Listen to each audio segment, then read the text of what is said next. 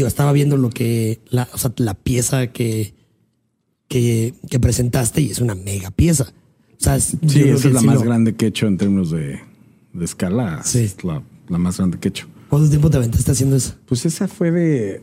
fueron tres semanas. Digo, tenía mucha gente trabajando ahí conmigo, pero fueron tres semanas. Y algo que me causa, hacerla. o sea, y te lo juro que me fascina, es cómo, cómo haces ese equilibrio entre pues, los materiales, o sea, y por las dimensiones y todo. O sea, es muy diferente cuando trabajas como arquitecto a cuando trabajas como, como artista. En algunas piezas hago bocetos y en otras lo, hago así como espontáneamente. Digo, tengo una idea general en la cabeza de lo que quiero hacer. Pero como son estru- estructuras complejas, complejas en el sentido que geométricamente son muy complicadas. Entonces, realmente lo hago mucho de esta forma espontánea. Y de hecho me baso también en esta parte justo de, de este tema de, de la autoconstrucción que es muy espontánea, ¿no? O sea, sí, o sea, en muchos casos cuando trabajas con reciclaje, por ejemplo, no sabes qué te vas a encontrar.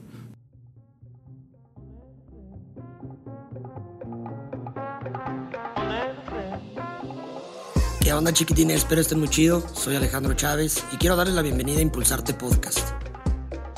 Podcast dedicado al fácil entendimiento del arte, pláticas divertidas con personas que yo considero que son excelentes artistas y mejores seres humanos.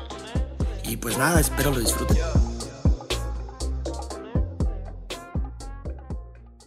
Épale, ¿qué? ¿Cómo están? Bienvenidos de nuevo a Impulsarte Podcast, su podcast de arte favorito. El día de hoy me encuentro con un artista muy especial, un gran amigo, nos fuimos, tuvimos la oportunidad de irnos de viaje hace no mucho, empezando Art Week en, Miami. Algo que surgió súper rápido, pero estuvo muy chido ya estando allá, dando el rol, echando cervecita. Este arquitecto, artista eh, visual, contemporáneo. Artista contemporáneo, no te quiero poner etiquetas, hermano, pero todo lo que haces es buenísimo. Eh, pues quiero que, que conozcan por los que no lo conocen y los que ya se van a deleitar con la, deleitar, perdón, con la plática de hoy, así como yo cada que platicamos. Eh, Antonio Conel, ¿cómo estás, hermanito? Hola Alex, muy bien, muy bien. Este, hola a todos los que están escuchando. Este, pues nada, muchas, muchas gracias por la invitación. Yo tenía ratito que no nos veíamos y nos poníamos a charlar ahí desde esa vez. Sí, sí, sí, ya tenía, pues estos unos mesecillos. Ahorita estábamos haciendo, intentando hacer Recordar, sí. la memoria y ninguno de los dos. Pero mi Tony, fíjate, para toda la gente que no, que no te conoce, no quiero como hacer un- una introducción así completa de todo tu currículum porque es un poquito amplio. Pero platícanos más o menos de dónde empezó este gusto por el arte, arquitectura primero y después ya migrando una vez- una vez que terminaste la, la carrera a las artes visuales. ¿Cómo, ¿Cómo empezó todo? ¿Cómo empezó todo? Pues sí, fue un proceso ahí como medio extraño. Ah, no sé si extraño o no, pero este empezó pues durante la carrera de arquitectura. Yo empecé estudiando arquitectura. De hecho, incluso antes a eso yo entré a ingeniería civil y después terminé ya estudiando arquitectura. Y pues fue en el proceso de, de estudiar arquitectura que empecé como, pues como a involucrarme un poquito o meterme un poco en el tema de las artes.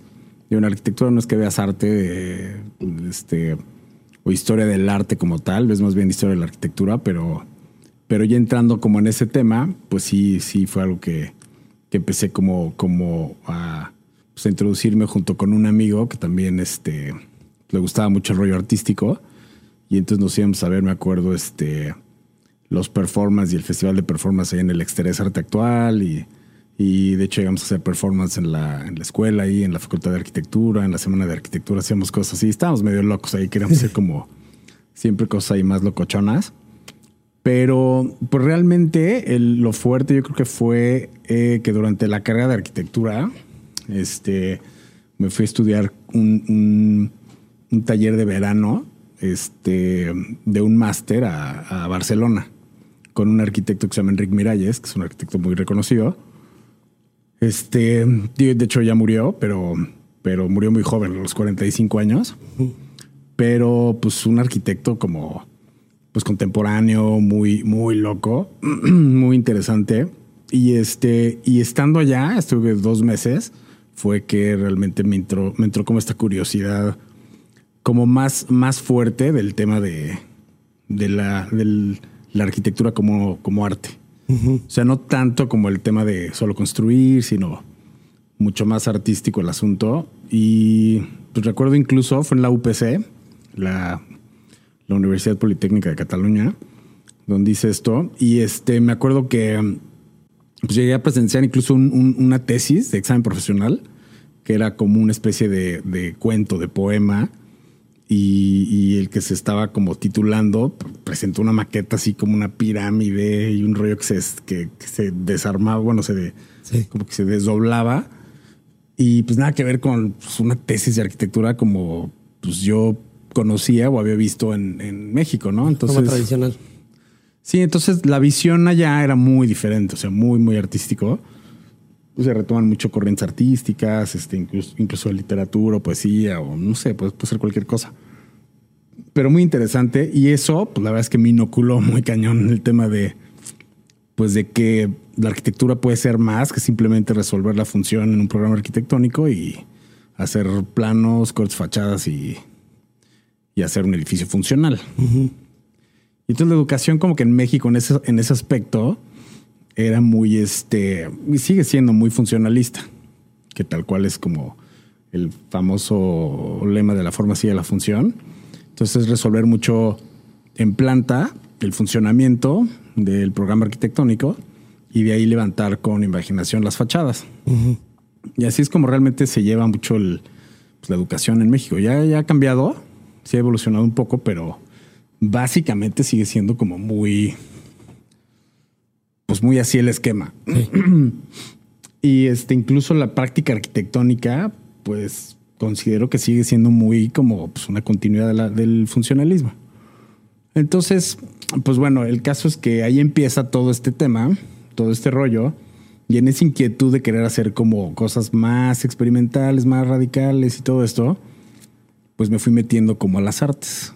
O sea, pues eh, conociendo un poco más, ¿no? Porque fue algo que pues era ajeno a mí de cierta forma.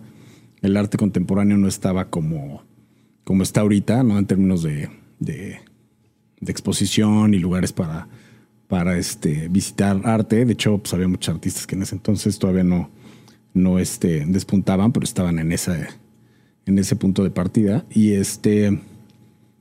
Y pues así empezó. Yo todavía después, saliendo de la carrera, este, puse un despacho, bueno, me asocié con un primo.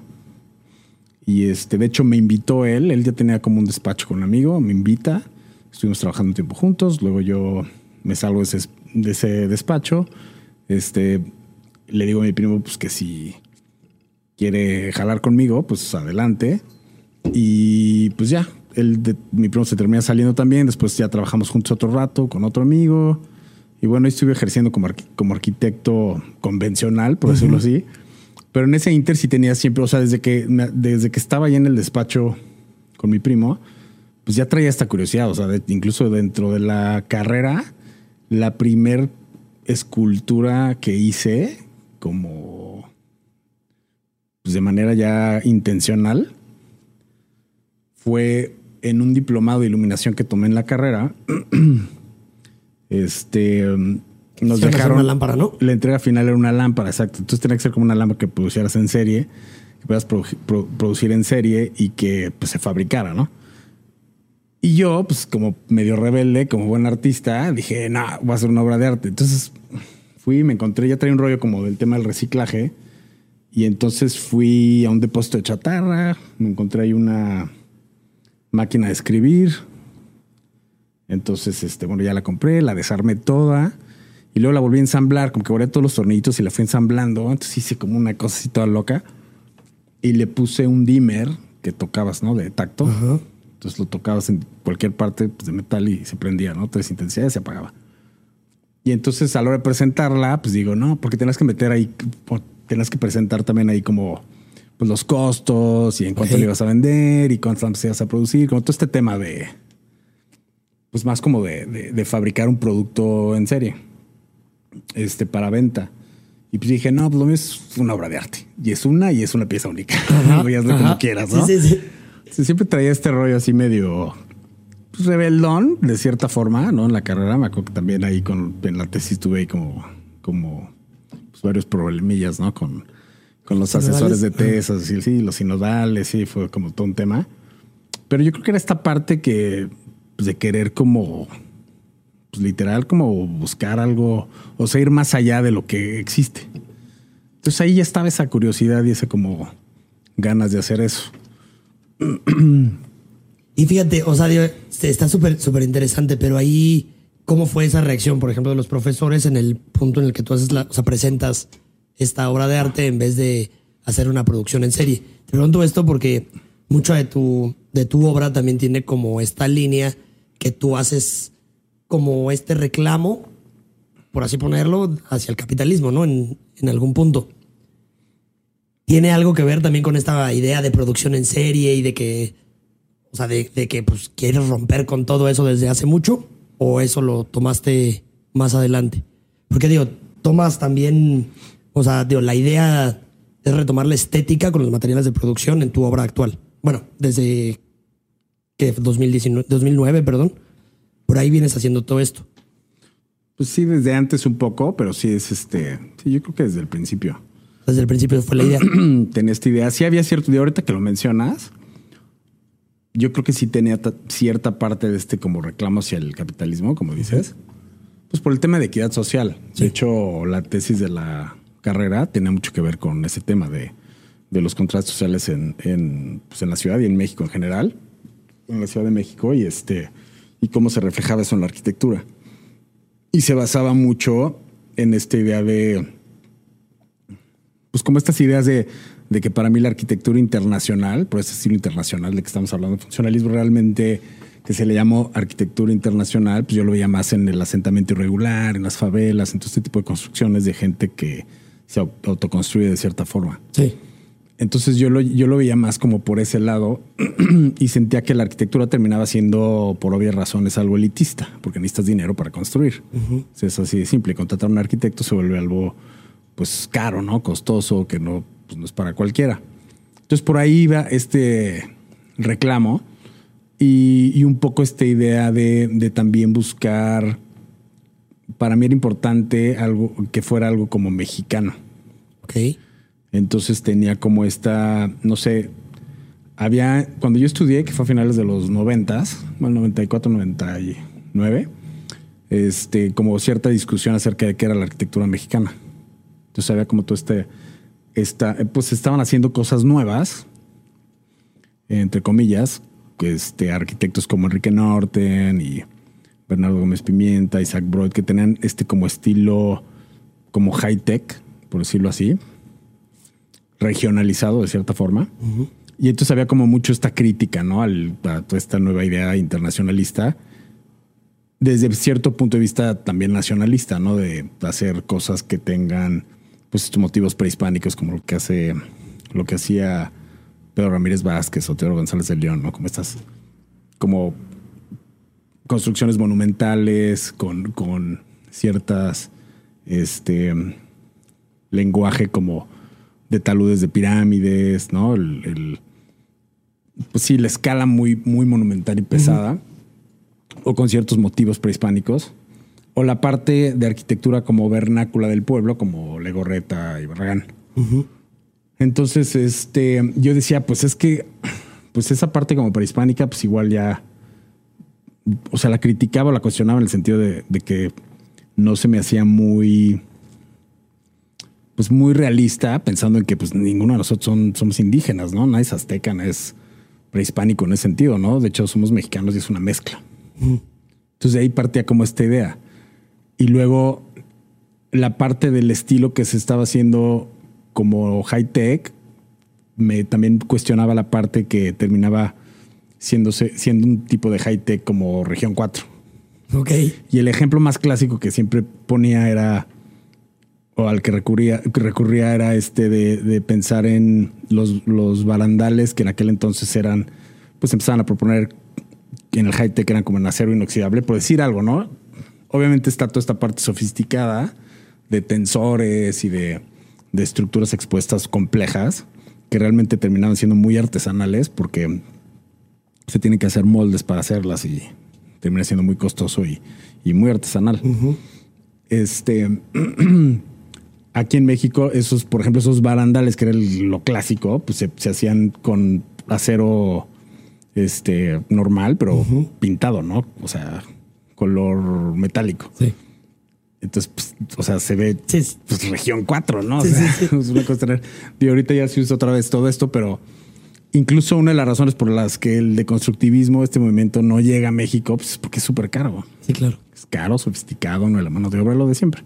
Entonces, al final del día, yo retomaba esta idea y yo decía la parte como, como, como vernácula del asentamiento irregular, de construcciones de las afueras de la ciudad, de todas estas periferias, que esa estética se me hacía como más mexicana, sentía que hablaba más como de, de México, ¿no?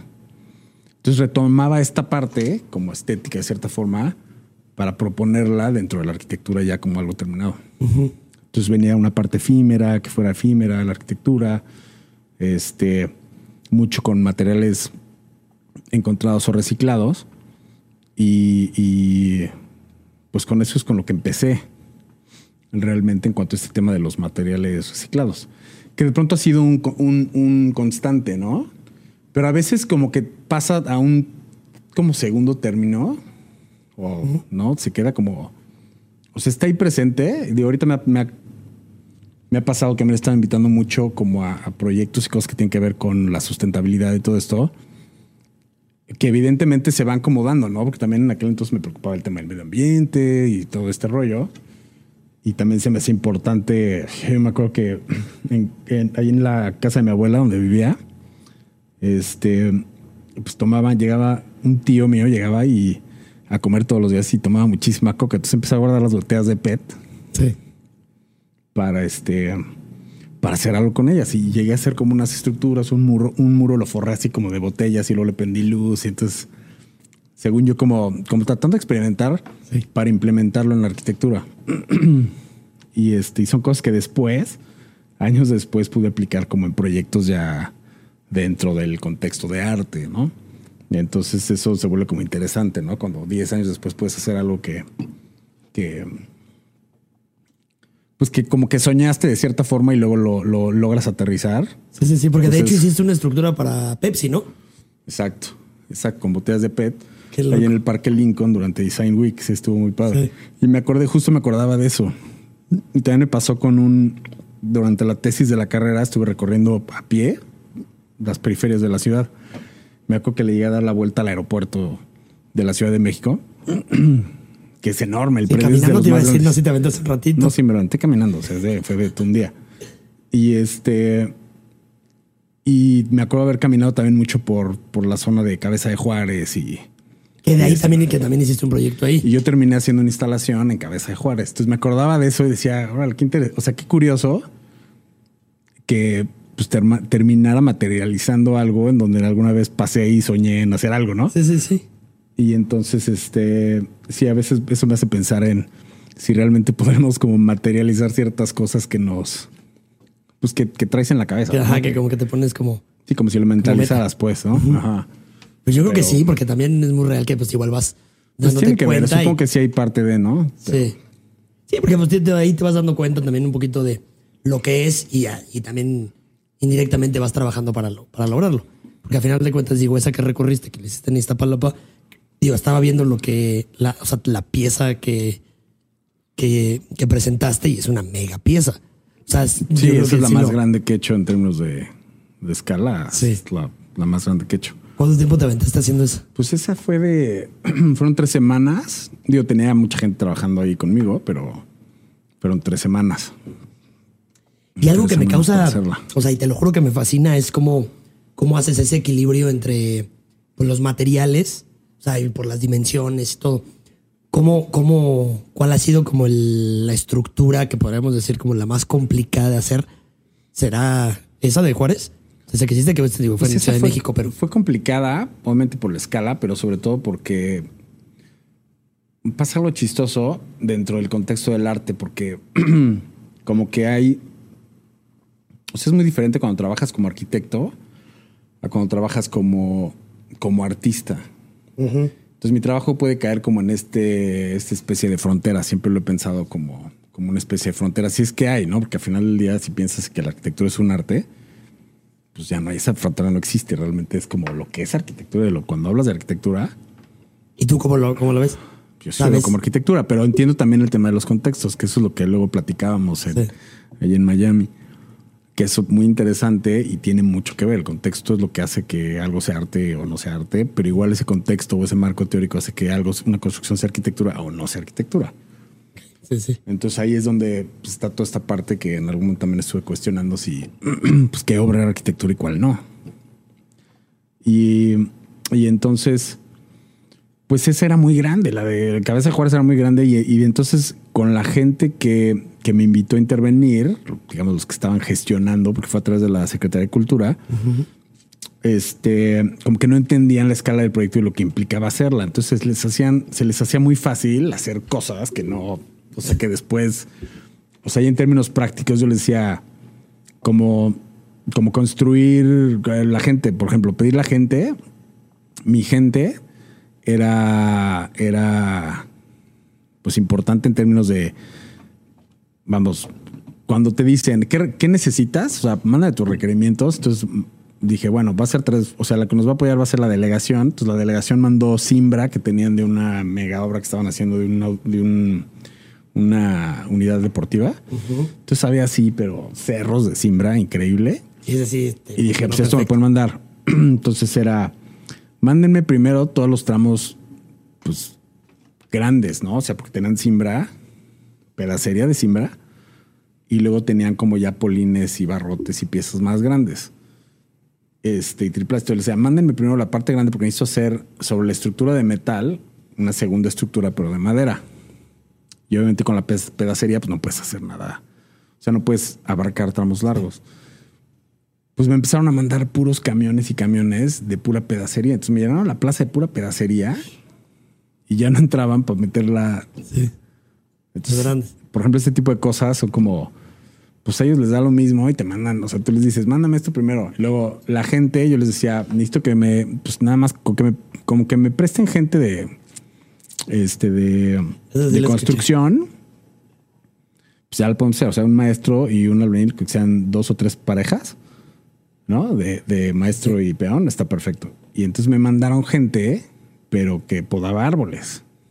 Y que les daba como también hasta como No, no se querían subir a los no pues, y también los entendía. O sea, decía, o sea, había un señor ahí que tenía 65 años que pues, me decía, pues, no, pues, yo no voy a subir ahí. O sea, lo veías y le decía, pues no, ni, o sea, ni te voy a decir que te subas. Sí, claro. Pero, y obviamente, pues no tienen seguro, ¿no? O sea, si les pasa algo, o sea, todas estas cosas como que se vuelven, pues, ambiguas en el, en el tema del arte. Y entonces íbamos súper lentos. Yo me acuerdo que estuve ahí trabajando en esa obra prácticamente, o sea, solo en el sentido de lo que estaba montando. O sea, el que terminó subiéndose al andamio fui yo, solo armando y construyendo una parte hasta que llegaron los cuates y les dije, no manches, vamos súper lento. Yo, si no me mandan a mi gente, o sea, si, si no me dan el dinero para yo pagar a, mi equipo de trabajo, o sea, no vamos a acabar, se los desde ahorita. Entonces fueron y ya cuando vieron la escala dijeron, no, no manches, que esto está enorme. Le digo, pues, ¿qué también creías que era? O sea. Y entonces son cosas, o sea, en ese sentido se vuelve muy complicado. Entonces casi siempre luego el tema del presupuesto es complicado, porque también trato de ajustarme mucho a eso. Pues por un lado pensando en que, pues cuando empiezas, o por lo general en muchos espacios donde no, te, no tienen el presupuesto, sobre todo en México, en México el tema de la cultural siempre está muy castigado. y cada vez se castiga más, ¿no? Es como que lo menos que la última prioridad que puede haber, ¿no? En términos de presupuestos gubernamentales, pues es cultura. Sí. Cuando no debería de ser, pero bueno, el punto es que entonces nunca hay dinero. Pero también yo haciendo este tipo de cosas a partir de, o sea, si, si mi discurso y mi concepto tiene que ver con el tema de, de este ingenio mexicano de autoconstrucción y de hacer algo a partir de lo que te encuentres o lo que tengas a la mano, pues tampoco me gusta ponerme tanto mis moños. Entonces, en ese sentido siempre he visto de, bueno, ok, a partir de lo que tenemos, a ver qué puedo hacer. Pero luego eso termina siendo algo justo como pues contraproducente, puede ser hasta peligroso en términos de seguridad, ¿no? O sea, de hecho me llegué a, caer porque los dos de los que estaban ahí esa, esa vez estaban chacoteando y jugando y en vez de pasarme la madera, yo por estarme fijando qué es lo que estaban haciendo, pisé un polín que no estaba fijo Y vas me abajo. caí para abajo. De pura suerte, en el momento de caerme, me caí con los brazos así como medio abiertos y justo caí entre, entre una, o sea, entre la estructura de metal. Así como de caricatura. O sea, con los brazos abiertos quedé colgado. Me pegué en la barba, pero en ese momento me levanté así, los corrí, les dije, no los quiero volver a ver. Y este, ya le dije a todo el mundo, váyanse, y me fui a mi casa a reflexionar así de, ¿hasta sí. qué estoy haciendo? No me inventes. Son bueno- situaciones como, pues sí que te pones a pensar, porque además como artista, que eso también es el otro lado. O sea, tú estás trabajando ahí miles de veces, me ha tocado que, pues, o sea, no gano ni un peso, estoy poniendo ahí todo. Y, y el albañil que contrato, o sea, el peón gana más que yo, ¿no? Ajá. Y entonces hay muchos, muchas veces que te, te enfrentas a ese conflicto y que dices, puta, yo voy a estudiar arquitectura, tengo maestría en arte, y, y, no, y este cuate gana más que yo, o sea. Sí, sí, ¿no? sí, sí. Digo, porque al final del día hay, hay gastos, hay cosas que tienes que hacer, ¿no? Y sobrevivir y todo este tema que, bueno. Pero este, en esos momentos sí es como.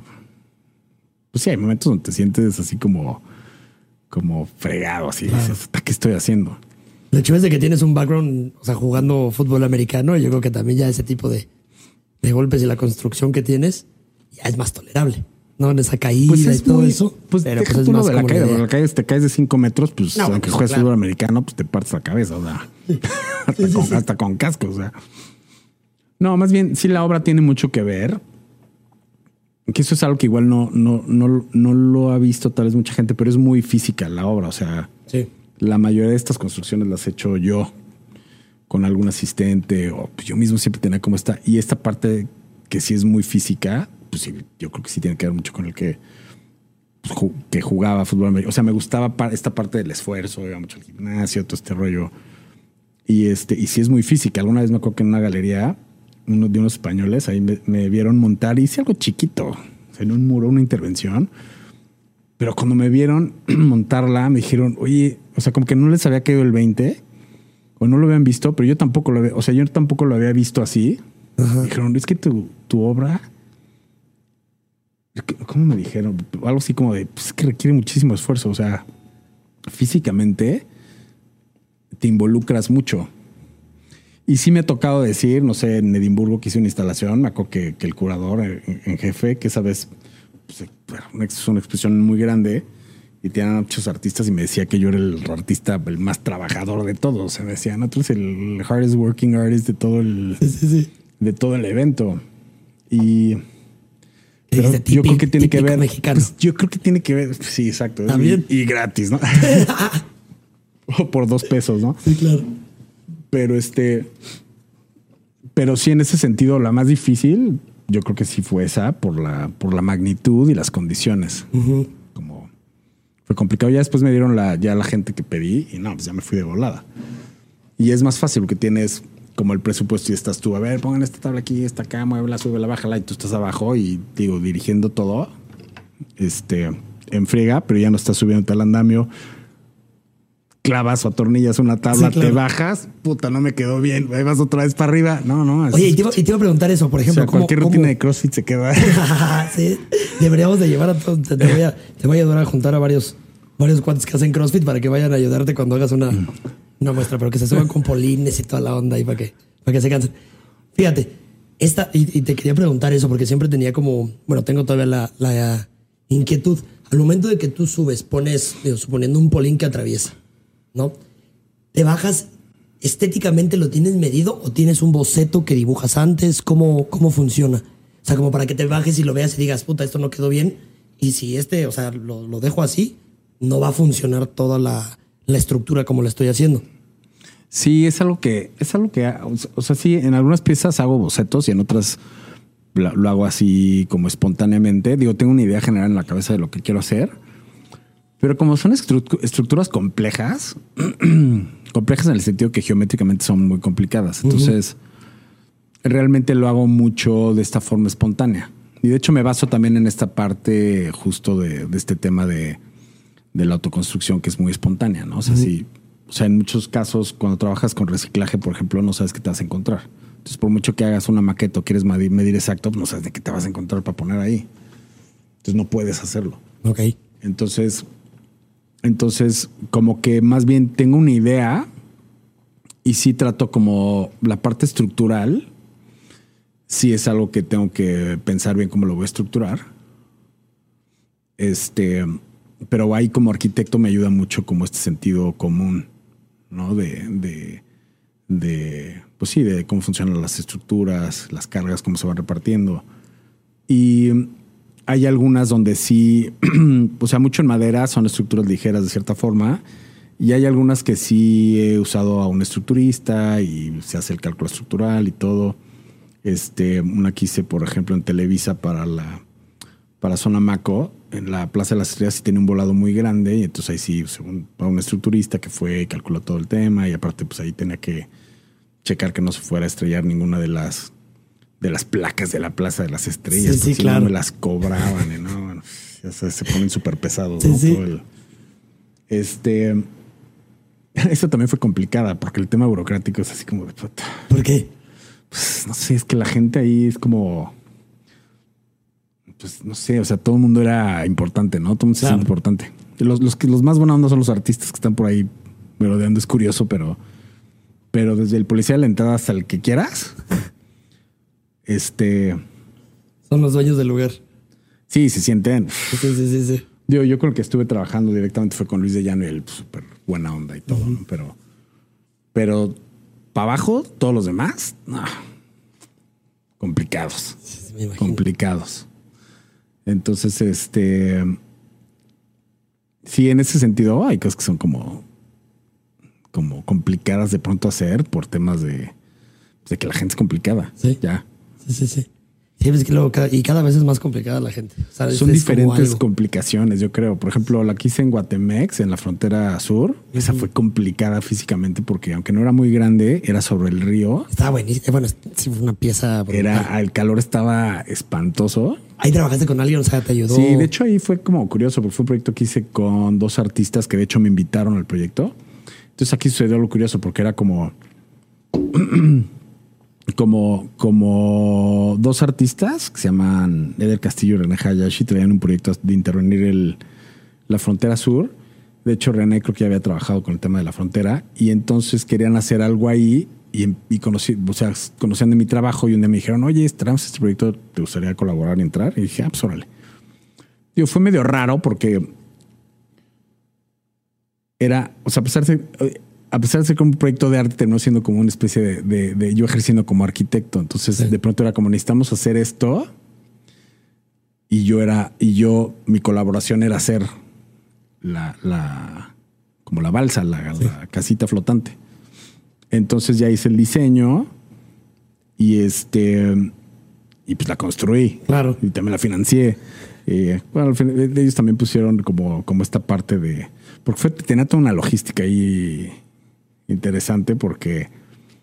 Pues si no nomás llegas hacia la frontera, te paras, te pones a construir. O sea, además es una zona así como Claro. conflictivona y luego se roban todos. Ahí nos decían, ah, es que se roban hasta una tabla. Dejas una tabla y se la van a volar. ¿Y cómo hicieron para contener todo eso? Pues es que teníamos, re- ren- rentamos una bodega donde guardábamos todo a orillas del río. Ok. Porque hay dos mercados. Entonces, el, el de Ciudad Hidalgo, que es el del lado de México, está ahí a las orillas. Y luego del otro lado, que está Tecunumán, el mercadito está un poco más adentro. O sea, sí tienes que caminar ahí como.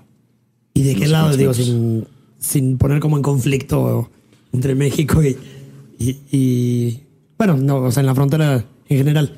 ¿Ustedes guardaban del lado de México? No, del lado de México. Sí, sí, sí.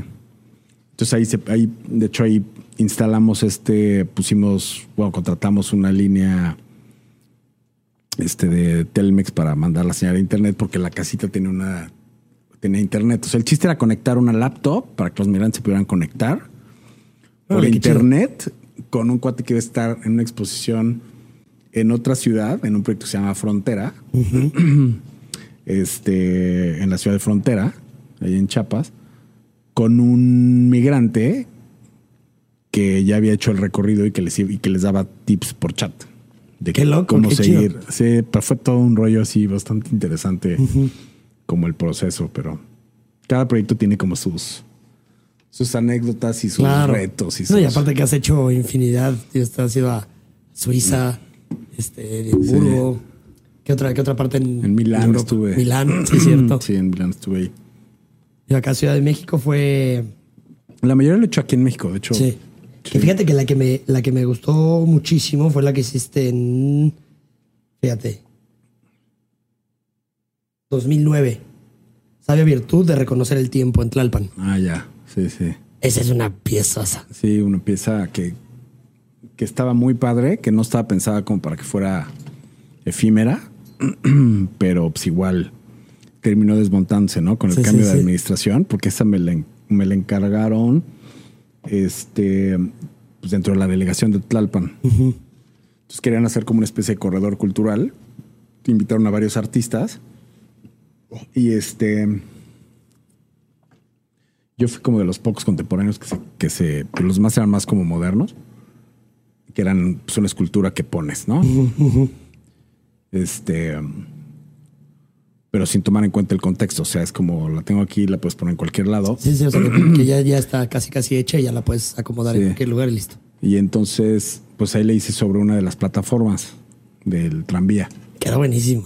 Sí, quedó padre, quedó padre. Oye, pero ya ve, platícame, ¿cómo es, ¿cómo es este proceso? Sé que todos los proyectos son completamente diferentes, cada uno tiene o sea, su nivel de dificultad, igual hasta los materiales, cada uno vas cambiando y, y, y todo este rollo, pero en sí tu proceso creativo, ¿cómo, cómo surge? O sea, entiendo que, que la estructura va a surgir y va a ir cambiando dependiendo del lugar donde lo vas a hacer, pero en sí, o sea, cuando tú estás en tu estudio, o sea, ¿cómo funciona estar con, o sea, con Antonio con el, en el estudio? Te sientas, te tomas un café, te tomas una cheve y de repente, ok, dices, va, ya tengo el espacio, ya tengo el presupuesto, o ya tengo esto de presupuesto y empiezas, o sea, ya ahora sí de arquitecto a sacar costos, materiales de todo el, todo el asunto y de ahí ya llegando al lugar, armas o en sí cómo, cómo funciona. Pues sí varía mucho según el, el, el proyecto, pero por lo general, o sea, cuando son estas instalaciones sí tiene mucho que ver con ver el espacio físicamente. O sea, si puedo ir al lugar, es muy raro, me estoy pensando a ver si con puras fotos he hecho algo, pero no, casi siempre llego al lugar. O sea, aunque me manden fotos previas, pero voy al lugar y según el lugar, empiezo como a hacer cierta, pues unos literales como hacer una especie de, de pequeña investigación de la zona. O sea, la mayoría de las obras son de sitio específico. Entonces, el lugar es importante. Entonces, en base a lo que hay ahí, la historia que tenga, lo que me encuentre ahí y las posibilidades y variables que empieza a ver alrededor de ese proyecto, es lo que le va dando forma. Entonces, por decir este que mencionabas de esa virtud de reconocer el tiempo, cuando me invitan me dicen, oye, escoge, mira, va a estar en esta calle, ¿no? Que es Renato Leduc, que va de periférico, bueno, un poquito más adentro, hasta San Fernando. Entonces recorrí la calle y pues me dijeron, escoge un sitio que te guste, ¿no? Y entonces, pues yo viendo dije, pues es que me gustaría mucho la parada del, del tranvía, se me hace como súper interesante. Y hay cosas que ya, o sea, si tú me dices, no es que tiene que ser aquí, como en el caso de Cabeza de Juárez, pues es Cabeza de Juárez, ahora en base a eso, ¿qué vas a hacer? Y entonces, pues sí, empiezo a preguntar como sobre las variables. Aquí en este caso, este, había cierto presupuesto. Entonces ya de entrada era como, no, pues es que no va a ser efímero. Ah, bueno. ¿Cuánto tenemos más o menos? No me acuerdo cuánto fue en ese entonces, como 60 o 80 mil pesos, no me acuerdo cuánto fue. Y este, para producción. Y entonces, este, pues en base a eso, te digo que, que pues hago cierta investigación como de campo, ¿no? Viendo las ciudades, qué es lo que pasa ahí, veo a la gente interactuar con el lugar. Este, enfrente, justamente en, en esa, en, esa, en esa parada del tranvía, que quedaron las puras plataformas, este, mucha gente cruzaba por ahí, o sea, se brincaban, ver si hasta la esquina, porque la esquina quedaba como pues, lejos. Entonces la gente se brincaba ahí y se cruzaba la calle. Y justo enfrente de esa parada, o sea, del otro lado de la acera, había una, un busto de Renato Leduc. Y entonces ahí venía algo sobre, sobre este poema que lo hizo famoso del tiempo. Y venía lo de, viene lo de Sabro y Virtud de reconocer el tiempo. Y entonces, realmente hasta el título de la pieza alude pues, a la calle que se llama Renato Leduc. Y enfrente está el, el busto de este señor. Y empiezas a jugar como con estas, ¿no? Como, como con estas pues, ideas o conceptos, ¿no? Alrededor de ese, de ese sitio. Entonces el tema de, que es un tema muy mío también, el tema de la ciudad, este, el caos de la ciudad, cómo ha ido se ha ido transformando a través de los años y cómo quedan ciertas, como, no sé, cicatrices, por decirlo así, de las transformaciones y mutaciones que ha, que ha sufrido la ciudad a lo largo del tiempo. Entonces las, las, estas plataformas del tranvía, pues me hablan de algo que, que era un medio de transporte para mí hermoso. O sea, cada vez que voy a Europa y me subo un tranvía, me encanta. y, y, que además, este, pues es este eco-friendly, ¿no? Y ahora que ahora es como, pues, como, ¿por qué no seguimos con eso, no? Digo, no era suficiente, hay ciertas razones por las que dejaron de, de funcionar, pero pues se quedan esos remanentes ahí. Y esto es un poco la reflexión en torno a estas mutaciones y, y cambios que ido sufriendo la ciudad a través del tiempo. Entonces, traté de asemejar una parada más como de camión, que sería como lo que hay, pero sobre la plataforma, entonces remitiendo a la parte del tranvía, pero está como desfragmentando. Entonces es una especie de congelar el tiempo de algo que está como mutando y, transformando. Entonces ahí las bancas, de hecho las reciclé de un proyecto que ya había usado, que esas bancas las, las usé en el proyecto de Exterés Arte Actual, una intervención que hice ahí. Y este, y pues lo demás lo hice con estructura hiper, bueno, este, PTRs de acero y tienen su cimentacioncita, demolí parte de la plataforma para hacer como ciertos desniveles. O sea, en ese sentido, digo, eso sí le hice planos. Eso sí, ay, porque lo pues sí, que porque tienes que trazarlo y ahí tenía albañiles que estaban, ¿no? Eso sí lo trazamos. Este, y lo demás con herreros, ¿no? Casi siempre trabajo con equipo de herreros. Este, pues por lo general es gente como de construcción, literal, es como trabajar como arquitecto, ¿no? Sí. Más que son obras pues muy pequeñas para hacer una obra de arquitectura. Y este y, así es como se fue dando, ¿no? El proyecto, pero responde como a esa situación y a ese sitio específico. Entonces, en cada uno cambia, ¿no? O sea, la mayoría de los proyectos, yo creo que esa pieza es la única que tenía realmente una, una cimentación. Ahorita, ahorita hablando de, de cosas técnicas de, de cómo construirla, pero todas las demás nunca pongo un clavo, un tornillo ni anclo nada. O sea, está como soportado simplemente por la gravedad. Porque la mayoría de las veces el, lugar donde hago la intervención tiene cierto valor histórico o no puedes, ¿no? Este perforar, no sé, como el tema del piso este de la Plaza de las Estrellas, pues no puedes poner nada, ¿no? Entonces simplemente va sobrepuesto. Pero sí, cada, cada proyecto va cambiando. O sea, si no tienes como una. Pues un, proceso como muy armado para cada cosa. Pues no, porque justo ese es, el, ese es el punto. Como que no hay una metodología porque te encuentras a, muchas variables. Esto se vuelve como un. O sea, todo es como una exploración. Ajá. Entonces la aproximación es como, bueno, ¿qué vamos a hacer aquí? Y pues ver si, me, si, si el proyecto está interesante, si no está interesante, obviamente. Pero. Y, por ejemplo, y en, caso de la obra que haces en bastidor, porque también digo, mucha gente no conoce esta parte de tu obra, pero estas igual, o sea, estas piezas que haces como del mar y todo eso, está en esa si hay también proceso, o sea, si hay algún proceso metodológico o igual es pues es, enfrentarte a también es también es, es un poco como como caótico mi proceso. Realmente es, de hecho, a veces veo mi obra y digo, es que esa es mi vida y así es mi cabeza. O sea, está todo revuelto, hecho bolas. Este, me acuerdo haber ido al, al, al, al- ¿cómo se llama? Al, al estudio de Gustavo Villegas. Saludos. Saludos a mi Gus, querido. Y este, que de hecho fue de los primeros artistas que acá, cuando me mudé para acá, este, conocí, ya conocía su trabajo, pero de hecho había hablado ya con él por teléfono. Pero con él fue de los primeros que conocí acá, él y Fabián, Fabián Ugalde. Y este, y fui y, y así me, me sorprendió ver cómo todo lo tiene impecable. Así dije, no, pues o sea, le, digo, eres como arquitecto, o sea, llegas a tu estudio y tu estudio es como arquitecto.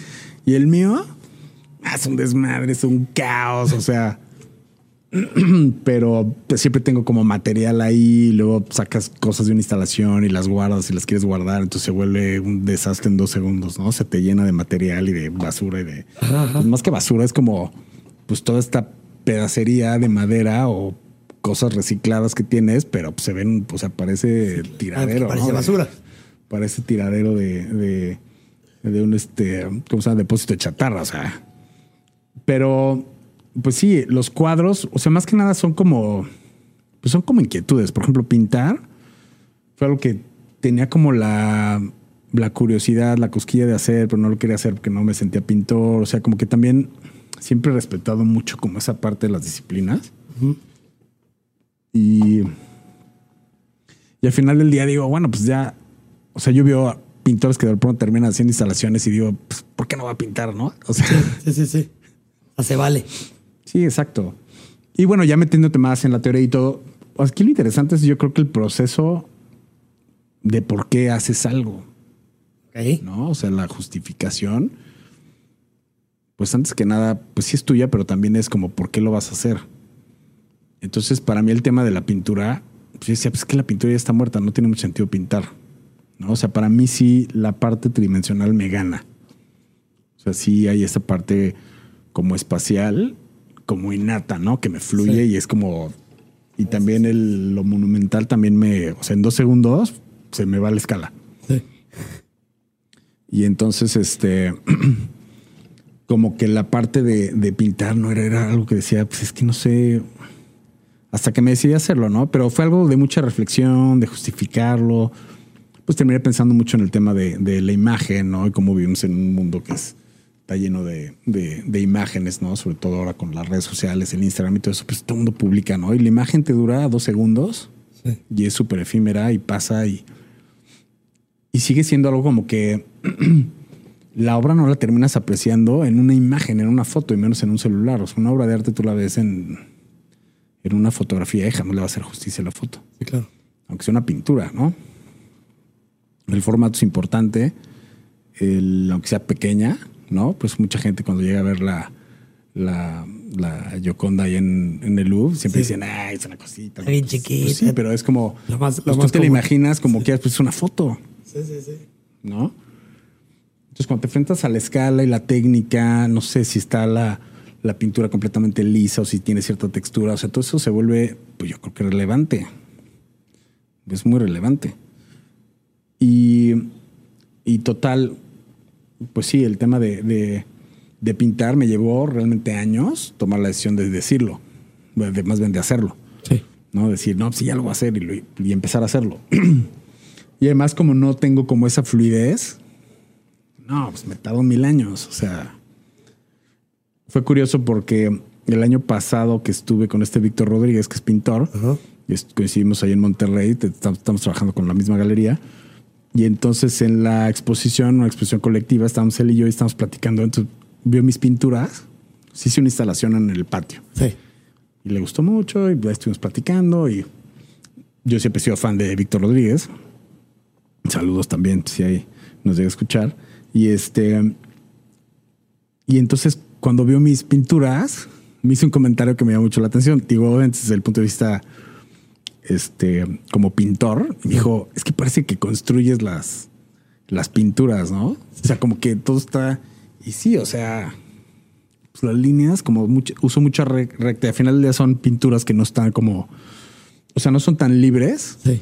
que es lo siguiente que yo creo que voy a hacer. Si es que lo llego a hacer, no sé. Ya, ya. sí, no tengo ¿Quién ni sabe? idea, pero está ahí en mente ya, ¿no? Como que está cocinando ahí desde hace unos añitos, pero, pero este, Sí, pues son, son, son obras basadas en los registros, o sea, son pinturas basadas en los registros de las instalaciones. Entonces un poquito juego con esta idea de, o sea, la justificación a la que llegué fue el tema de, de, de un poquito el, el- el pensando, reflexionando en torno al, al tema de la imagen. Mis obras son efímeras, terminan desapareciendo solamente que el registro. Pero tú, al hacer una pintura, haces una obra de arte de la obra de arte. Entonces, ¿cu- ¿dónde está la obra de arte? Y juegas un poquito con esa ilusión de no saber dónde está la obra de arte. Si la obra de arte es la instalación real o esa pintura que ya es una pintura. Interesante. Entonces ya juegas con una idea, un concepto que va más allá de la representación gráfica. Entonces, este. Pues sí, pero me tardo muchísimo en hacerlo, ¿no? O sea. ¿Cómo cuánto tiempo te tardas De por hecho, una- la sufro, ¿no? Y además no la, o sea, no me pongo a La pintarlas diario. No me pongo a pintarlas diario. O sea, porque también es esa, esa otra parte. O sea, trabajo en una cosa, luego trabajo en otra, luego me sale un proyecto, entonces me empiezo a dedicarme al proyecto. Este. O sea, que te podrías decir que es como si fuera luego como tengo hijos y mi esposa trabaja, entonces se va de viaje, entonces me quedo con los hijos, entonces de pronto soy papá de tiempo completo, entonces mando todo a volar. Sí, sí, sí. Es como si fuera como si la pintura caótico. fuera como, como y el además, hobby. yo le digo a mi esposa siempre, no, es que yo soy así, o sea, yo entiendo perfecto el tema de que el hombre es monocanal. O sea, literal, no puedo mascar, mascar, mascar chicle y hacer otra cosa. y entonces le digo, pues es muy literal. Yo, yo hasta para trabajar, yo me cuesta trabajo poner música. O sea, no puedo trabajar y concentrarme y estar escuchando música. A menos que sea algo muy como, o sea, monótono de, Muy relax. pues no, no relax, sino que estoy rellenando algo. Ok, ok.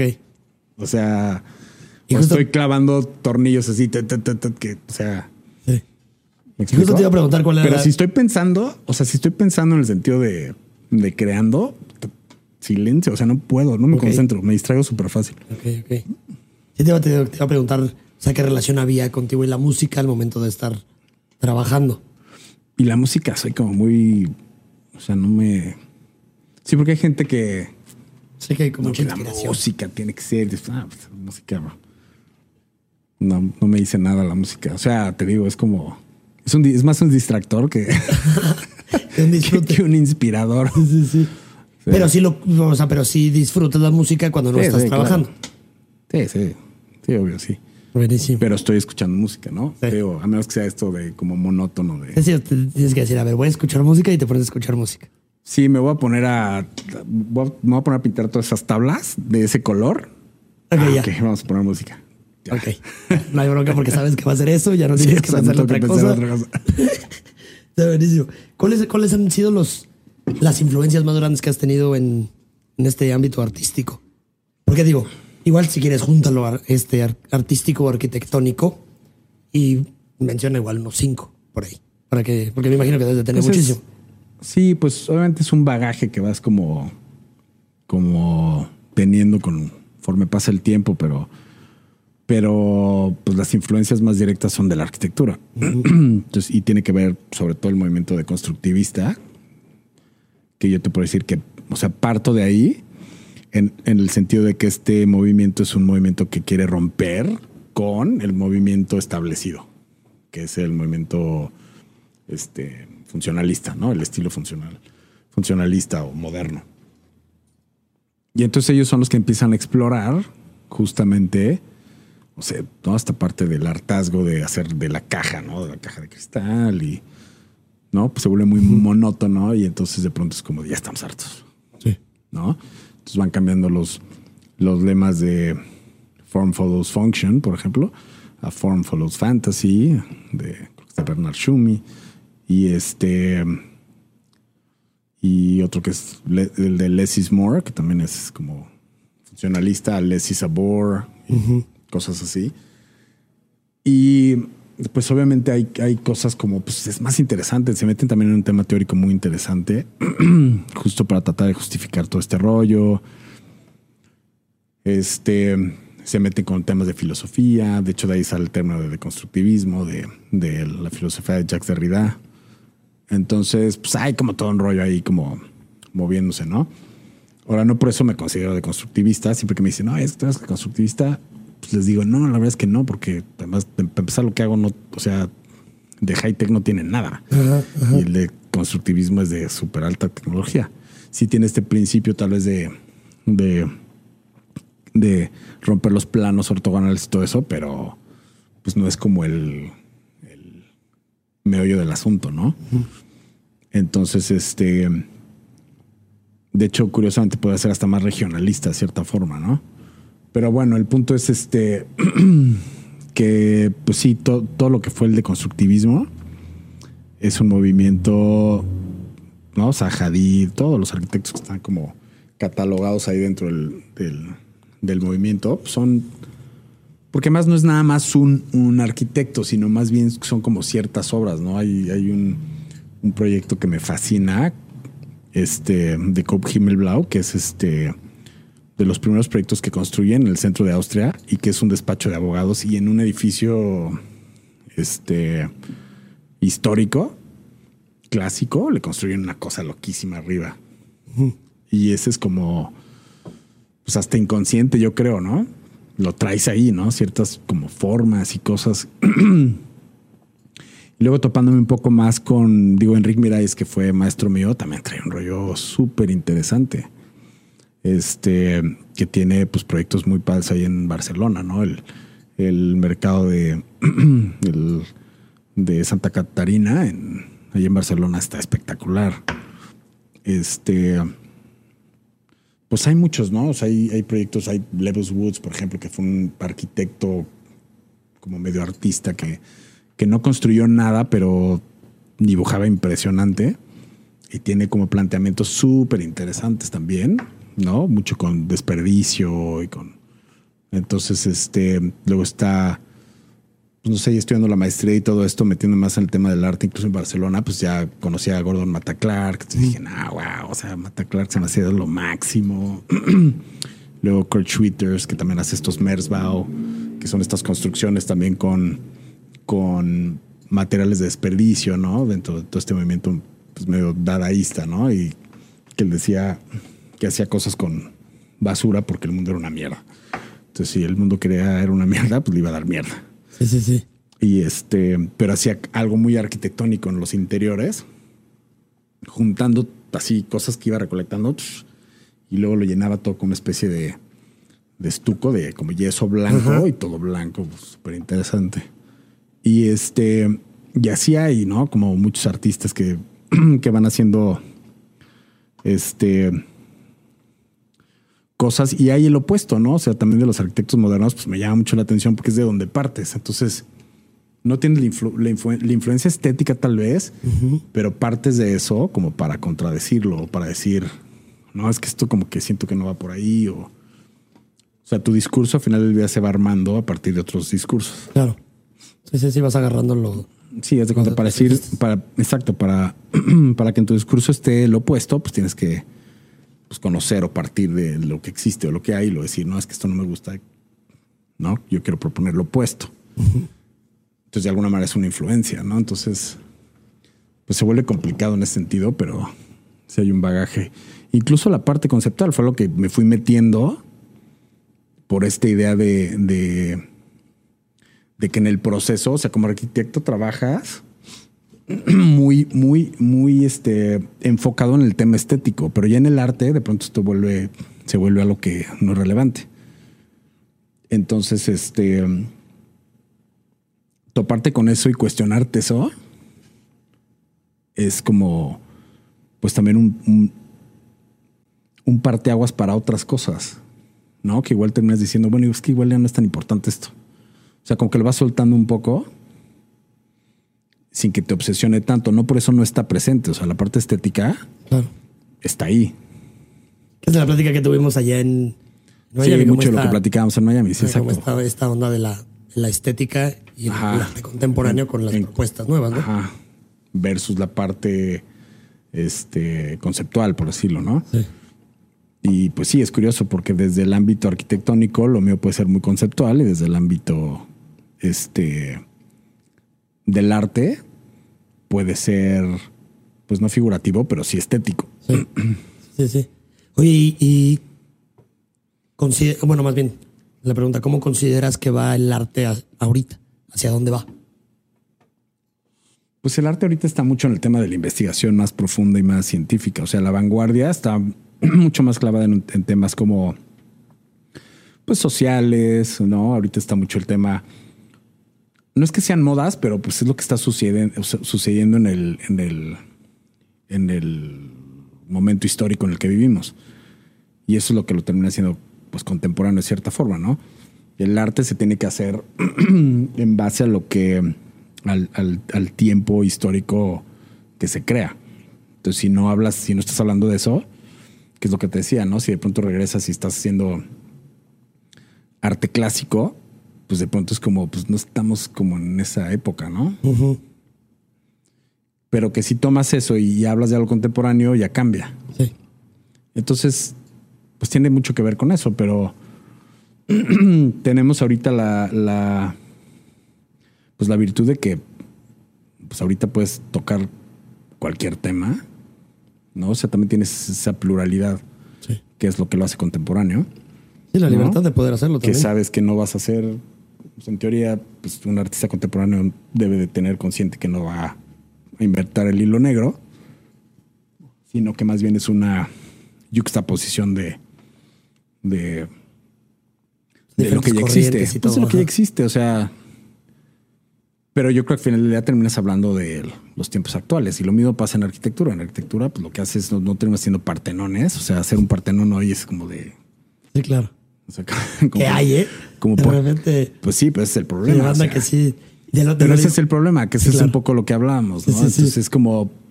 O sea, no tiene, no tiene sentido de ser. Sí, claro.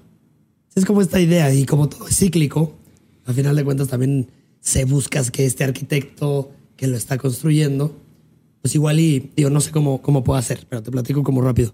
Enfrente de casa de mis papás están haciendo una casa que, digo, pilares enormes, cosas que dices, o sea, rompe con toda la arquitectura de, de toda la colonia. Y no porque sean iguales, pero real, o sea, tiene una arquitectura muy diferente que hasta cierto punto lo podríamos, o sea, lo podríamos poner como hasta papuchón.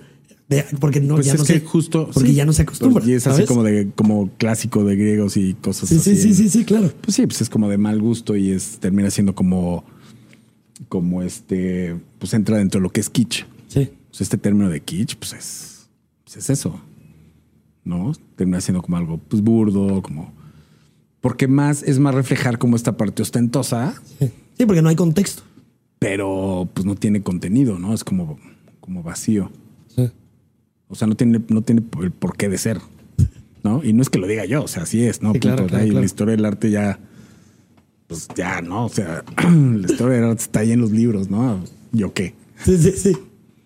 Oye, mi Tony, dentro de todo esto, ¿cómo, ¿cómo ha sido, o sea, dentro de toda tu carrera, las instalaciones, porque has presentado en muchísimos lados, has tenido, eh, me imagino que crítica positiva y negativa? ¿Cómo lidias con esa, con esa crítica, tanto positiva como negativa? Pues, pues te vas acostumbrando, pues simplemente está ahí. O sea, yo creo que, o sea, no porque alguien te dice, para empezar, depende de quién te lo dice. Entonces, pues sí, de- dependiendo de quién te, te lo dice, prestas atención o no. Sí. Porque igual te pueden decir, y me ha pasado, ¿no? O sea, construyendo en la calle, pues ha llegado gente que me dice, es lo más horrible que he visto en mi vida. Y es así como, ah, pues órale, qué padre. no, pues, o sea, pues vi, ¿no? O sea, sí. yo no es como si, Sí, claro. es Ah, como sí si llegara, o sea, si yo le dijera a esa misma persona, oye, estás espantoso, Sí. ¿no? Para empezar es grosero, o sea, es como, no hay educación, no hay sí, nada. o sea, cero. cosas. Y eso me pasó en la Condesa, haciendo una instalación en el Parque México. Llegó un cuate. Primero llegó un. Que yo creo que el papá del cuate el día anterior. Un día llega el señor y empieza a decir, nah, esto está horrible, no sé qué. Y así como trepado en la escalerita, ¿no? Ahí. Yo así como, ah, bueno, pues órale, pues qué, o sea, pues qué quieres que te diga. O sea, Sí, claro. ¿no? Y luego al otro día llega un, un, pues, un señor, pero más joven, yo creo como en sus 40, así súper agresivo. ¿Quién está haciendo esto? O sea, yo, yo con el martillo en la mano, cargando madera, ¿no? ¿Cómo que quién está eso? Pues yo, pues Sí, sí, sí, sí. es que ¿por qué están haciendo esto? Es lo más espantoso que he visto en mi vida. No sé qué yo. Y lo primero que hice fue, dejar el martillo y le di la mano y luego, ¿cómo estás? Me llamo tal, ¿tú cómo te llamas? Y entonces como que se sacó de onda. ¿No? Es como... Sí, claro. Sí, es es que porque estás en la calle además, es como llegas así, pues, no sé, digo, igual alguien le suelta un trancazo, ¿no? O sea, no sé. Sí, sí, sí. Alguien que Pero no bueno, tenga pues te esa dicen eso es como, digo, oye, pues yo, o sea, a mí me contrataron para hacer esto, o sea, vete a pelear a la delegación, o sea, ¿tú crees que voy a llegar y voy a poner palos así nada más y no va a llegar la patrulla y me va, ¿no? Al- A, a levantar y, Claro, claro. o sea, Sí, ¿de qué me estás hablando, haciendo. no? Le debe haber dicho, pues, ¿que eres crítico de arte o qué? No, pero, o sea, para empezar, ¿quién eres tú? Sí, sí, sí. ¿No? Para decirme que está espantoso. Pues está bien, ¿no? O sea, la gente cree que puede decirte lo que quiera, escupir. Pero te digo, es como si tú llegaras y le dijeras en la cara, estás espantoso. Sí, claro. O está horrible como te vistes. Pues, ¿qué? ¿A ti qué? Sí, claro. ¿No? Pero bueno, entonces, y tienes crítica, pues de gente que, que no sé, la crítica más interesante que recibió es, la de, es una de Cuauhtémoc, Cuauhtémoc Medina, que escribió en su, en su columna en el Reforma, ¿no? Ahí en ¿cuál es? el Universal, creo. Este, y pues él habla mucho, por ejemplo, de, de que él sentía que, que las, que él- de hecho la crítica fue en base a una instalación que hice en el MUAC Ujú. ahí en, en- en la UNAM, en el Museo de Arte Contemporáneo de la UNAM. Y este. Y él como que inicia diciendo que muchas de las instalaciones que ubicaba bien mi trabajo, no sé qué, y que a pesar de la pericia de las para construir estas instalaciones o estas obras, hacía como referencia a la arquitectura, que no era algo como muy nuevo. Y luego decía que la arquitectura, que diga que las. que él sentía que le faltaba un filo conceptual. Y después termina diciendo que la, la pieza que había hecho en el MOA, que era súper interesante y que estaba súper bien temperado el proyecto. ¿no? Entonces él decía ahí como, no, es que Conan necesitó entrar como un espacio más cerrado y limit- con limitantes para que, para Sí. que, no, para que hiciera algo como más conceptual. Y decía, no, pues está interesante, ¿no? Pues yo digo, lo curioso es que al final del día pues, nunca, o sea, jamás me preguntó nada de la obra, ¿no? O sea, es como, pero más también se maneja eso. Sí, exacto. Es como. Digo, lo más interesante de todo esto es que al final del día se supone que el arte contemporáneo es algo que ya no puedes tú calificar desde el punto de vista, por decir calificar, pero juzgar, es mejor este término, a partir de lo visual, justamente por, ese, por esta parte conceptual. Entonces, ¿cómo es que a partir de lo visual terminas haciendo como una crítica, ¿no? Sí, Nada más en base a lo que viste. sí, sí, sí. Y entonces, este, y curiosamente ten- tenía yo en ese proyecto una casita, o sea, era una pieza que hice a partir de material reciclado de la UNAM. Entonces me abrieron las bodas de la UNAM, seleccioné material o cosas que, que me interesaron, de ahí saqué cuatro pianos, dos decorados verticales y un chorro de cosas. ¿no? Era una pieza que estaba colgada y que se volvía como un instrumento, pero tenía un, un detalle que mucha gente lo pasa desapercibida, que era, o sea, al, adelante de la pieza, o sea, estaba como en un pasillo. Y remataba en este pasillo en una especie de prisma de cristal que dejó el arquitecto como un mirador, este Teodoro González deja como un mirador hacia la Jusco. Entonces tú rematas y tienes como este caos al final del pasillo. Pero adelante de todo eso había una casita flotando arriba de una Biblia. Y la crítica que él hace va mucho en relación del tema de la Biblia. Y está súper interesante, ¿eh? o sea, luego un día te la leo si quieres Ah, ahí la, sí, sí, sí. o te la paso, pero, pero pues bueno, el, el punto es que, que termina diciendo que, ¿no? De hecho, el título se llama Desecho bien temperado, ¿no? Entonces termina echándome porras, muy bien, palomita, este, pero se me hizo curioso, ¿no? Por este tema de... Y he escuchado, ¿no? De otras personas que hablan de eso, pero es que es como curioso porque aquí es donde marco el tema de los contextos. Entonces, si tú haces una construcción, o sea, a veces en ese sentido, ¿no? Como la parte de la técnica o la factura en arquitectura, la técnica y la factura es relevante, es importante porque se tiene que sostener. Si no lo construyes, de hecho se cuestiona mucho si es arquitectura o no, si llega a ser válido que sea arquitectura, Sí. si no está construido. O sea, si tú haces planos y haces un boceto y todo de un proyecto, no es arquitectura hasta que esté construido. Construido. Pero ahí puedes medio también desde el punto de vista del, del- del discurso como estirarle. Pero como que en el gremio general de arquitectura es como, para la gran mayoría no es válido si no está construido. Ajá. Y entonces, este, digo, podría ser debatible, ¿no? Porque es el tema de las ideas, bla, bla, bla. pero que regresa a lo mismo del arte. O sea, tiene ciertas similitudes, pero sí tiene sus diferencias. Y entonces son contextos y marcos teóricos e históricos.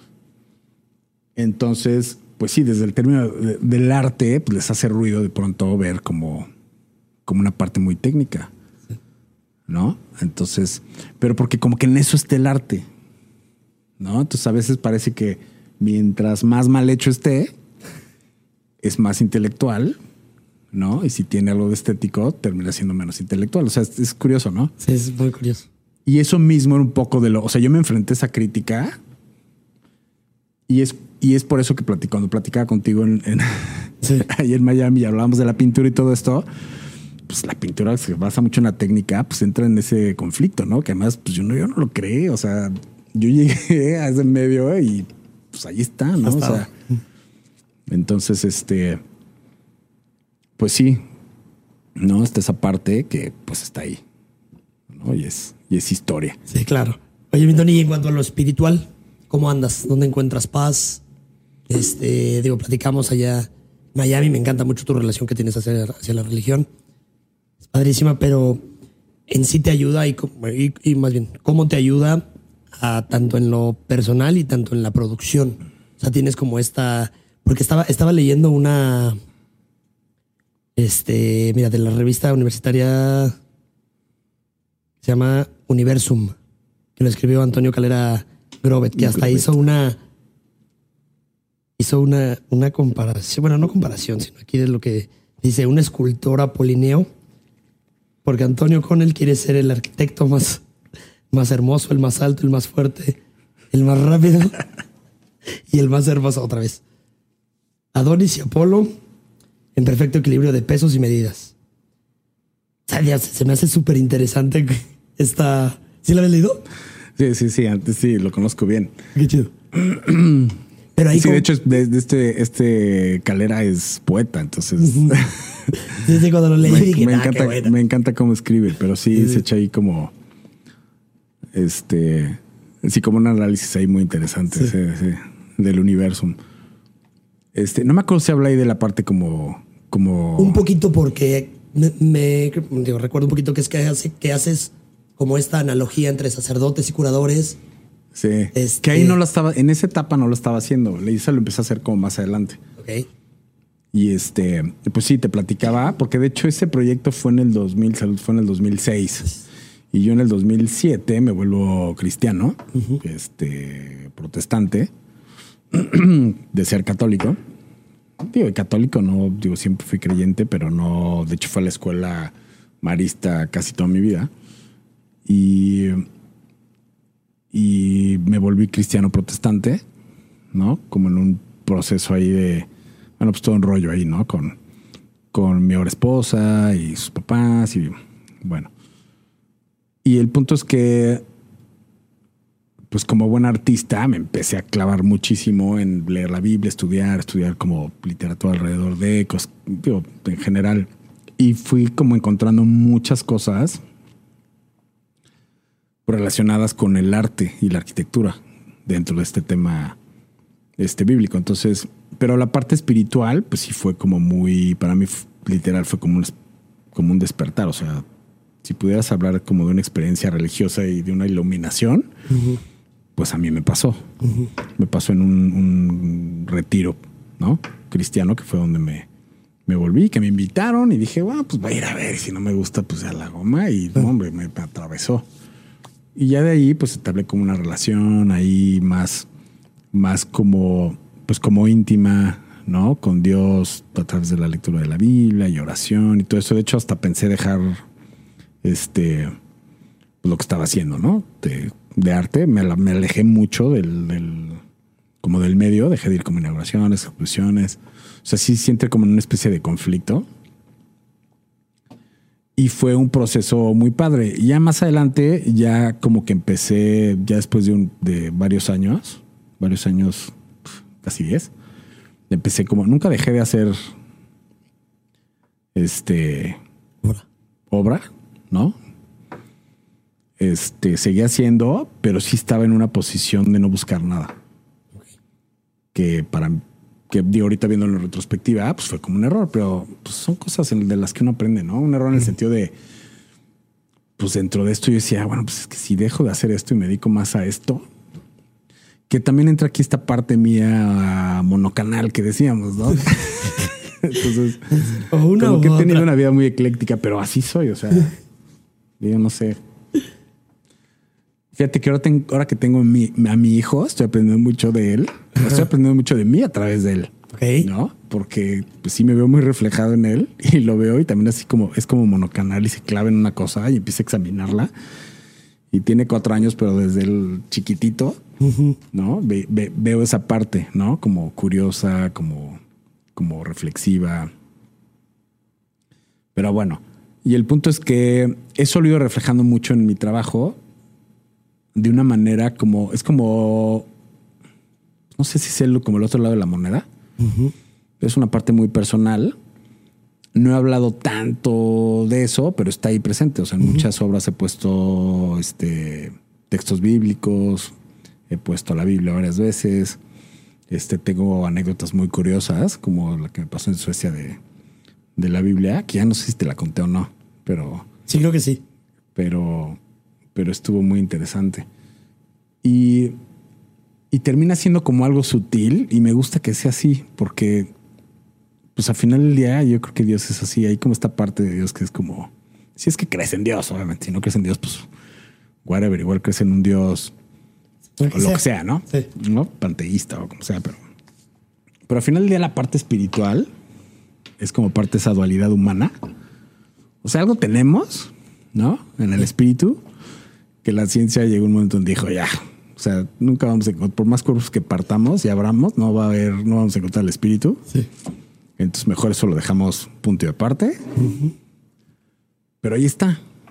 ¿No? Igual el tema de la filosofía, pues llegó un punto donde la filosofía universal dijo, bueno, ya vamos a dejar de brallar sobre Dios, porque pues no vamos a, o sea, o sea, no hay pistas. Bueno, hay pistas, pero no hay respuestas contundentes. Y entonces yo siento que es algo muy bonito, pero pues hay algo que está ahí, ¿no? Definitivamente hay otro lado a esta parte material. Claro, que, igual y, está padre porque también se convierte ya en esa fe, que igual esa fe que es la, como la motivación, sea lo que sea, pero es como pues esa motivación de Desde el punto de vista cristiano, eso es lo... O sea, siempre va a ser así porque pues es justo como, como que el meollo del asunto en el, tema cristiano es, la fe. Sí. O sea, hay una persona que dice, la fe, sin la fe es imposible agradar a Dios. Entonces ya si lo ves como esta idea de un experimento, es como, pues, o sea, jamás va a haber pruebas porque tiene, o sea, la fe es importante. Así cuando le dice Jesús a Tomás de, pues tú creíste porque, ¿no? Porque viste, pero bendito aquellos que creen sin ver. Y ese es el chiste. Entonces, por eso es que no va a haber respuestas. Entonces terminas como en esta parte que yo lo terminé haciendo dentro de todas estas como como relaciones o analogías este, entre, entre esto, ¿no? Del contenido religioso y, cristiano en específico, con la parte de la, pues, de la arquitectura y del arte, sobre todo pues, en Occidente, ¿no? Que es donde viene todo. Al final del día, pues, la Iglesia Católica fue pues, de los mecenas más grandes del arte, ¿no? Sí. Si no es que la más grande. Y y pues me cuestionaba todo esto, ¿no? Del tema de, pues igual en la arquitectura. La arquitectura, tú empiezas estudiando arquitectura y la historia de la arquitectura está basado en pirámides y templetes y cosas dedicadas a dioses o al más allá. Claro. ¿No? Desde el primer dolmen que se levanta y los menires hasta las pirámides de Egipto o, aztecas o mayas o lo que quieras. Sí. Entonces, este, pues sí hay un vínculo muy interesante que después terminó haciendo mucho con el tema del arte contemporáneo y, y este asunto de, de que pues ya no vas al, a la iglesia, ¿no? Porque van muriendo toda esta parte como religiosa, ¿no? Que nos inculcaron, nos se pusieron tanto tiempo, sobre todo el tema de, la imposición, pero, pero ahora vas al museo, ¿no? Entonces el nuevo templo. Y curiosamente coincide con todo este tema de, pues que hay muchos este, conventos o iglesias que ahora se empiezan a convertir en museos, como es el Museo de Arte Contemporáneo de aquí de Querétaro. Ajá. Entonces, de hecho, ahorita tengo una obra que todavía está, si la quieren ir a ver, este que está en el museo y es una intervención y habla justamente de esto, Sí. que estuvo en una exposición que se llamó Después del Barroco y es tiene que ver con la influencia del barroco en artistas contemporáneos. Y yo hice una instalación que es como una especie de se llama tab- tabernáculo y es una especie de de este pues de tabernáculo, ¿no? Como Sí. una especie de, de, de capilla, templete efímero, que es lo que era un tabernáculo en tiempo de los judíos. Y tiene una Biblia protestante abajo, donde tú puedes Ojearla accesar, ojear, exacto.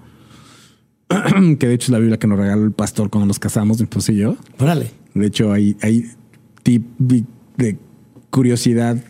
Este, en la primera hoja está la dedicatoria Chido. personalizada, pero este, pero al mismo tiempo tú puedes subirte a la, a la instalación a lo que es como una especie de, de, de trono, por decirlo así, donde ahora nosotros asumimos como ese lugar donde por lo general en un en uno de estos este eh, altares, ¿no?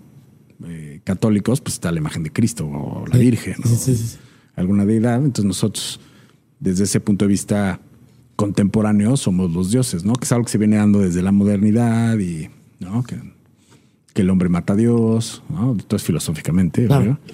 Pero el tema de Nietzsche, y el superhombre y, y pues toda esta idea, ¿no? De, de que... Espinosa también, igual que, que toca con. Sí, o sea, se toca, obviamente es como todo el mundo, o sea, empieza a salir, es gradual, porque de hecho, pues los primeros que empiezan como Descartes con el discurso del método y todo esto, pues son creyentes, pero vienen saliendo de esta, de este os- os- os- oscurantismo de la Edad Media, que todo era malo y si cuestionabas, pues eras este Sí, bruja claro. o hechicero, ¿no? sí, Entonces sí. te quemaban puta. Loquísimo, pero. Pero, pues al final del día, pues hay muchas preguntas, ¿no? Sin responder. Pero esa es la, ese yo creo que también es parte de la idea del, del humano. O sea, ser curioso y seguir preguntando. Pues Para sí, seguir- para seguir. pues, en la Biblia está, ¿eh? Dice que Dios te deja ahí como la, la, los cielos y las estrellas para que te cuestiones, Claro. ¿no? Y siempre te vas a cuestionar porque somos muy diferentes a los animales, aunque hay quien no quiera, ¿no? Como reconocer las diferencias, pero o sea, todavía no veo un perro o caballo que se ponga a contemplar el, el atardecer, ¿no? O, o preguntarse a sí mismo, obviamente te va a decir, no, pues cómo lo, Sí, ¿cómo, cómo lo vas cómo a lo vas a comprobar. Ajá.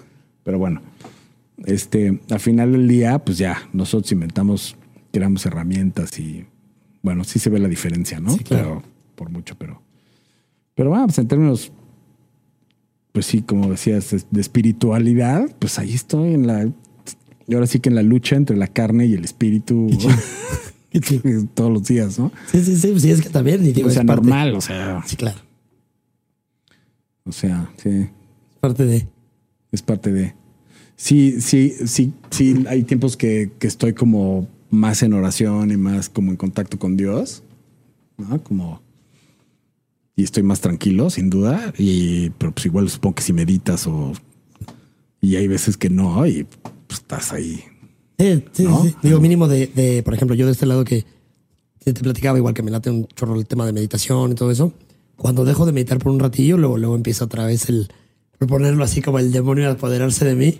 Sí, y pues, empieza es- la intranquilidad. Exacto. Obviamente la mente no se para.